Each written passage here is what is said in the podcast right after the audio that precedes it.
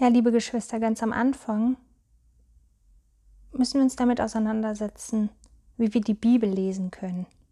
Ich habe ja in den vorherigen Erklärungen gesagt, warum es so wichtig ist, sich mit dem Wort zu füllen. Heute möchte ich auf die Evangelien eingehen. Wir finden vier Evangelien. Man kann ein Evangelium nicht mit einer Biografie oder Autobiografie vergleichen, sondern eher wie ein Nachrichtenblatt oder eine Nachrichtensendung. Der Grund, warum die Evangelien geschrieben wurden, ist, dass nachdem Jesus in den Himmel gefahren ist, die ersten Gemeinden immer mehr zunahmen und die Apostel die Botschaft über Jesus durch diese Nachrichten verbreiten wollten. Die Menschen wollten erfahren, was im Leben Jesu sich vollzogen hat, und die Zeugen haben die Taten und die Worte Jesu aufgeschrieben. Jeder hatte dabei eine besondere Art und Weise. Jedes Evangelium ist von einem anderen Verfasser und jeder Verfasser hat eine andere Sichtweise, sodass es im Ganzen ein Gesamtbild ergibt. Manche Menschen könnten sagen, warum gibt es vier Evangelien? Es reicht doch eins. Aber es geht darum, dass jeder eine unterschiedliche Sichtweise, also verschiedene Blickwinkel vermitteln. Ich möchte jetzt einmal darauf eingehen, wie sich die Evangelien unterscheiden. Jeder der Verfasser der Evangelien wollte ein bestimmtes Verständnis von Jesus vermitteln. Markus zum Beispiel schrieb das erste und das kürzeste Evangelium. Er sah Jesus als den Menschensohn. Lukas schrieb das zweite Evangelium. Er betrachtete Jesus als den Retter der Welt. Matthäus schrieb das dritte Evangelium. Er zeigt Jesus als den König der Juden und Johannes schrieb das vierte Evangelium, er charakterisiert Jesus als den Sohn Gottes.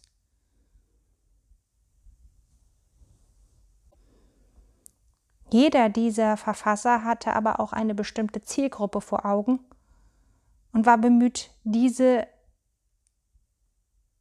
Bo die Botschaft Jesu zu vermitteln. Es ist so interessant, weil aufgrund dessen kann man sagen, was es Sinn macht, äh, womit es Sinn macht zu beginnen. Denn Matthäus sorgte sich um die Neubekehrten. Sein Buch verfolgte den Zweck, uns mitzuteilen, wie wir als Jünger leben sollen. Johannes schreibt hingegen für reifere Gläubige, um sie zu ermutigen, an ihren Glauben an Jesus festzuhalten und um ihr Lehren über Johannes den Täufer und Jesus entgegenzuwirken.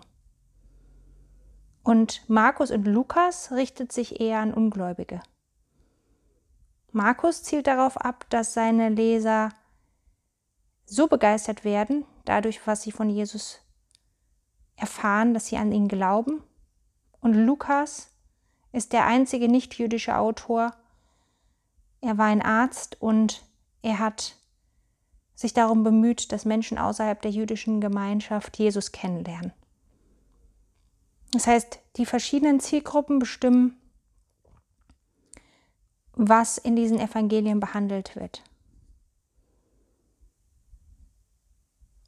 Wir können uns also als Neubekehrte an Matthäus halten und können Markus und Lukas den Menschen empfehlen zu lesen, die Jesus noch kennenlernen wollen oder vielleicht noch nicht einmal glauben.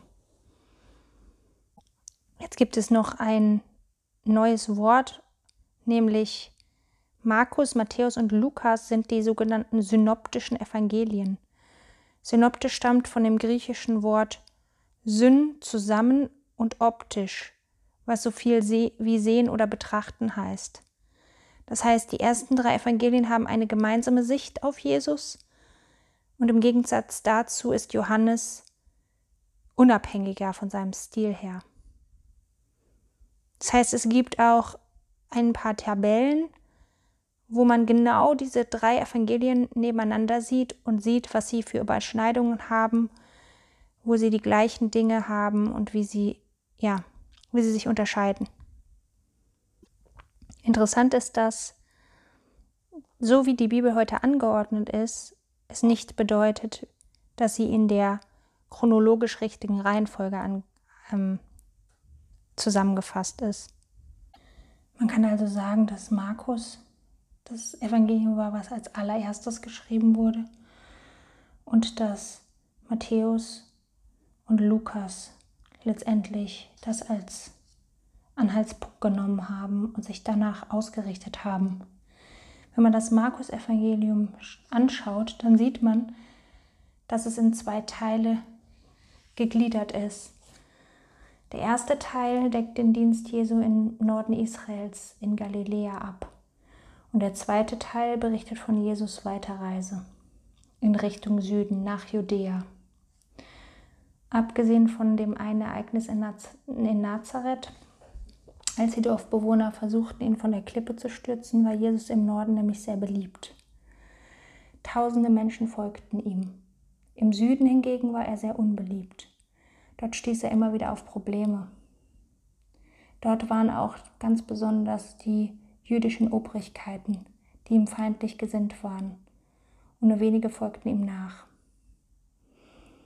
Mit dieser Unterteilung arbeitet Markus also auf den Höhepunkt hin, als Jesus ihm den, also diesen freundlich gesinnten Norden verlässt und im Süden angefeindet wird und schließlich dort den Tod findet. Sowohl Lukas als auch Matthäus nehmen diese zweigeteilte Rahmenhandlung als Grundlage. Lukas verfasst als nächstes sein Evangelium. Er schreibt sozusagen das Markus-Evangelium um und ergänzt eigenes Material und weitere Inhalte, die sich dann auch bei Matthäus finden. Wahrscheinlich stammen beide aus einer weiteren schriftlichen oder mündlichen Quelle, denn sowohl Matthäus und Lukas hatten Zugang zu dieser Quelle. Wenn wir also die Botschaft eines Evangeliums vollständig erfassen müssen, müssen wir wissen, was ein Evangelium ist und wofür, für wen es geschrieben wurde. Wie schon gesagt, gibt es diese vier Evangelien, Markus, Matthäus, Lukas und Johannes. Und sie sind, sie stellen jedes Mal Jesus anders dar. Markus als Menschensohn, Matthäus als König der Juden, Lukas als, Lukas als Retter der Welt und Johannes als Sohn Gottes. Weiter, wie schon eben gesagt, gibt es drei Phasen, was Jesus getan hat, worüber Markus berichtet, was Jesus gesagt hat, worauf Matthäus und Lukas eingehen und wer Jesus war im Johannesevangelium. Wie schon bereits gesagt, können wir uns die Evangelien als Nachrichtenblätter oder Nachrichtensendungen vorstellen und es sind einzigartige Augenzeugenberichte, die über das Leben und die Zeit, in der Jesus lebte, berichten. Sie wurden mit dem Ziel verfasst, dass Gläubige ermutigt werden und Ungläubige gläubig werden.